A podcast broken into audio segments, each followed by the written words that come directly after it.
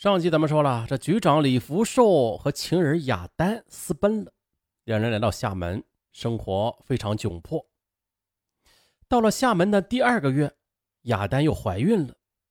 由于租不起房子，他们就暂住在物业公司的一个杂物房里。可是雅丹又不属于公司人员，按照规定是不能住在这里的。她不敢在上班时间从大门出入，而要晒衣服或者出去活动一下时，便不得不拖着有孕之身从这个窗户里边爬进爬出，啊，十分的尴尬。每天天不亮的，李福寿就悄悄的起来为雅丹煮饭，因为没有什么菜嘛，这一碗面条和两个荷包蛋，就是这个年轻孕妇的营养早餐了。纵是如此吧，雅丹也不愿意独享，她每天硬是让李福寿吃完了蛋黄才放他走。哎呦，看着雅丹捧着一大碗干巴巴的面条难以下咽的样子，李福寿心里很难受的。他不由得想啊，他跟我远走天涯，自己何以面对他的信任和忠诚啊？但是这种落魄却平静的生活没有能维持多久。一天的，物业经理发现了李福寿居然把妻子也领进公司吃住。好家伙呀，居然把这里当自己家了，于是就阴阳怪气的说：“这开发区附近那个村头要办养殖场，有好多修好的猪圈呢，一些盲流啊，未经许可就搬进去了。你呢，也可以免费去住。”这就是明摆着叫李福寿滚蛋了。这下与拮据窘迫的物质生活相比，无止境的心灵失落。与煎熬蚕食着李福寿所剩无几的信心与自尊。再后来的一九九八年的年初，李福寿又到泉州的一家小报社当起了记者。他找了一处租金低廉、几十户共用一个水龙头的民房，便带着雅丹逃也似的搬了进去。可是正值冬天的，因为被子太薄，导致啊一天夜里雅丹被冻醒了。坐在床上，蜷缩着瑟瑟发抖的身子哭，李福寿的心都碎了。他们的生活仿佛已经沉入万丈的枯井，看不到日月。而更令他绝望的是，刚刚领了几个月的工资呢，又因为赶上这这报社裁人，他又一次失业了。不过，终于的靠着朋友接济，李福寿和雅丹租了一个小铺面，开起了小卖部。可是，堂堂文化局的局长做起生意来却相当的笨拙，只能用惨淡经营来形容。又到了一九九八年四月二十九日，他们的女儿降生了。在五月三日的日记里，李福寿不无委屈和愤怒的写道：“云梦县的李福寿是什么人？跑腿的事儿别人做了。”而自己动动脑筋，动动嘴，事成了。出门坐车吃饭，不是餐馆，就是回家吃现成的。而今天我又做了多少事儿？守店、买菜、打杂、洗衣做饭、送饭，又护理产妇和孩子，夜间陪坐。我是否已经过时了？一点点的本事，加上率直的性格，干得热火朝天。今天失去了这些基础之后的，却如同失去翅膀的老鹰一样，又无法起飞。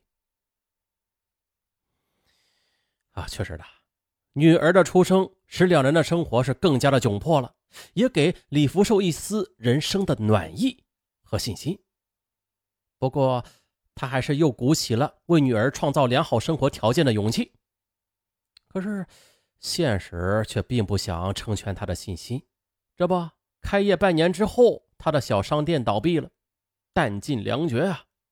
于是亚丹决定要给远方的家人打电话借钱。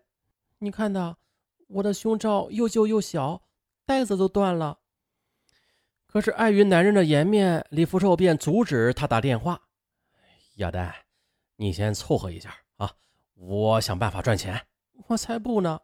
你要是不同意我打电话呀，我就哭。亚丹面带笑容说完这句话，可泪水却夺眶而出。一九九八年十月的李福寿第一次回家探亲，他跪在母亲面前祈求原谅，而老人高高的举起手指要打这个混蛋儿子，可是这手啊却始终没有落下。满腔的委屈和怨念汇成痛心疾首的一句话：“儿子，你们在外面过得好吗？”三个多月之后的老人得了间歇性的精神病。妈疯了，你儿子也常常一发呆就是半天。电话里的大哥的语气就像是在打枪，并且枪枪命中李福寿的心房。私奔以来，即便是生活再窘迫，李福寿也会借钱给母亲和儿子继续生活费的。可是这并不能换来他的心安。他的私奔无疑将他的亲人推进了水深火热的深渊。当年年底的，妻子又带着儿子来福建找他，妻子还希望再做最后的努力，希望李福寿能够迷途知返，重新开始的。覆水难收，我对不起你们母子。他垂头低语，而妻子则默默地坐在那里流着泪。一九九九年三月二日，李福寿呢回到家乡办理离婚手续，而十五岁的儿子则大大咧咧的坐在他面前，翘起二郎腿一副玩世不恭的样子，并且反复的骂着自己的父亲：“薄情，脸皮厚，不要脸。”这一刻的李福寿胸中便涌起了阵阵的悔意和悲凉。办完离婚手续之后的不久的。李福寿又从表姐夫处得知母亲亡故的噩耗，放下电话，他跪在地上，泪流满面，让母亲不得善终啊！此恨，此悔，至死难平。他在当天的日记中是这样写的：“那个叫李福寿的男人在云梦县彻底死了。”一九九九年五月底，李福寿与雅丹正式登记结婚。随后，厦门的一家大型国企接纳了他，并且通过人才引进把他调入厦门。亚丹也在中小学培训机构找到了自己的位置，从此他们的生活才逐步的稳定了下来。李福寿调进厦门的时候，按照政策可以带一个户口的，他没有带现任妻子亚丹，而是把儿子带进了厦门。高中毕业之后的儿子到厦门参加了高考，并且在这里上了大学。四年大学，李福寿经常的到学校里去陪他、看他，直至孩子毕业后又找到工作，他努力的尽了一个父亲的责任，试图弥补曾经的伤害。但是，这父子关系的重建是很艰难的。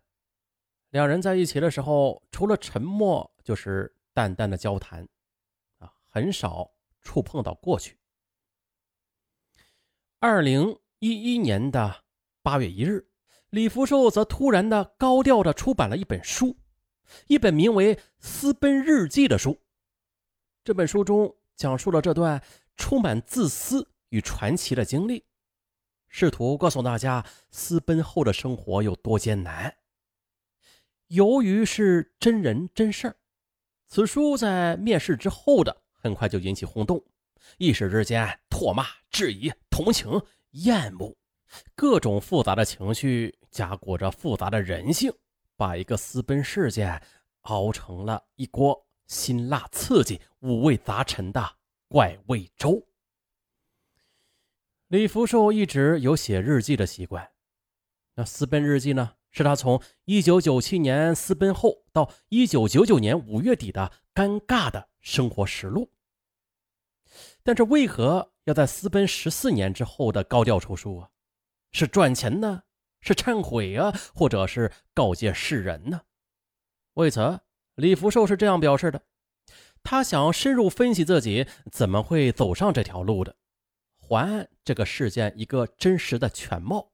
并且把良心放在社会公众面前进行拷问，又在向亲人们表示忏悔的同时，他还想通过这本自传体的书为社会提供一个思考的样本。